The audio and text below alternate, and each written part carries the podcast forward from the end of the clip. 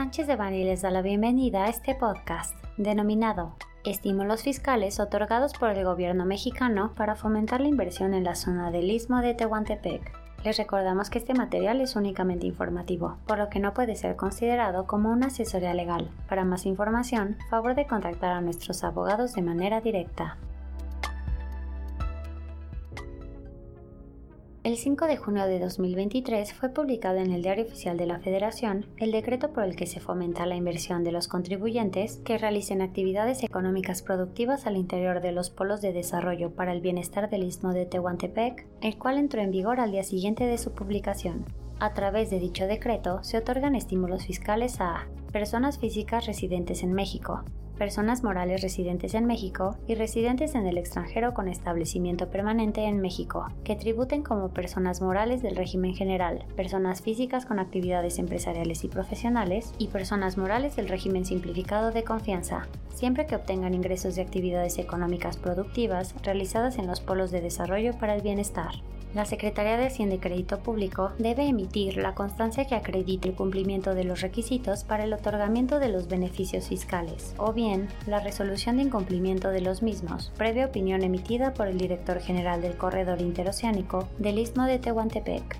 Al respecto, resulta importante señalar que, hasta el momento, únicamente han sido señalados como polos de desarrollo en el Istmo de Tehuantepec Coatzacoalcos 1, Coatzacoalcos 2, Salina Cruz, San Blas Atempa, San Juan Evangelista y Texistepec. Se entiende por actividades productivas al interior en los polos de desarrollo las siguientes: eléctrica y electrónica, semiconductores, automotriz, electromovilidad, autopartes y equipo de transporte, dispositivos médicos, farmacéutica, agroindustria, equipo de generación y distribución de energía eléctrica, maquinaria y equipo, tecnologías de la información y la comunicación, metales y petroquímica, y cualquier otra no comprendida anteriormente que determine la Junta del Gobierno del Corredor Interoceánico del Istmo de Tehuantepec. Los estímulos fiscales que se otorgan consisten en un crédito fiscal equivalente al 100% del impuesto sobre la renta causado durante los tres primeros ejercicios fiscales, un crédito fiscal equivalente al 50% del monto del impuesto sobre la renta causado o hasta el equivalente al 90% cuando se superen los niveles mínimos de empleo durante los tres ejercicios fiscales subsecuentes.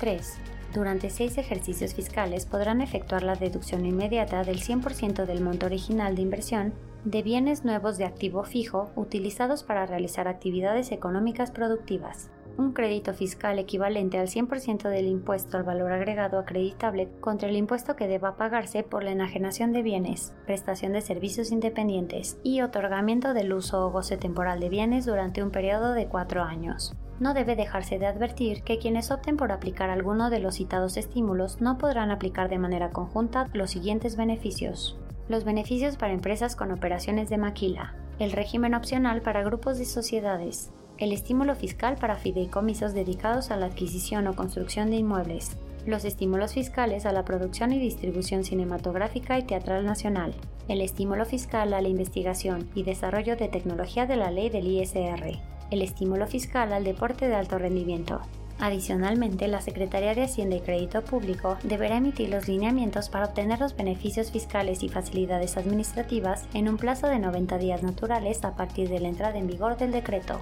Finalmente, los estímulos fiscales otorgados por el gobierno mexicano para fomentar la inversión en la zona del istmo de Tehuantepec podrían ser incompatibles con las normas modelo del Pilar 2 de la OCDE, mejor conocidas como reglas globales anti-erosión, pues hay que recordar que a través de estas reglas se busca adoptar un impuesto mínimo global del 15% aplicable a las empresas multinacionales con ingresos de grupo consolidados superiores a 750 millones de euros. Derivado de la mecánica del Pilar 2, si el impuesto no se detona en México, dicho impuesto podría ser recaudado en el país de los accionistas de la sociedad mexicana bajo una regla de inclusión de renta.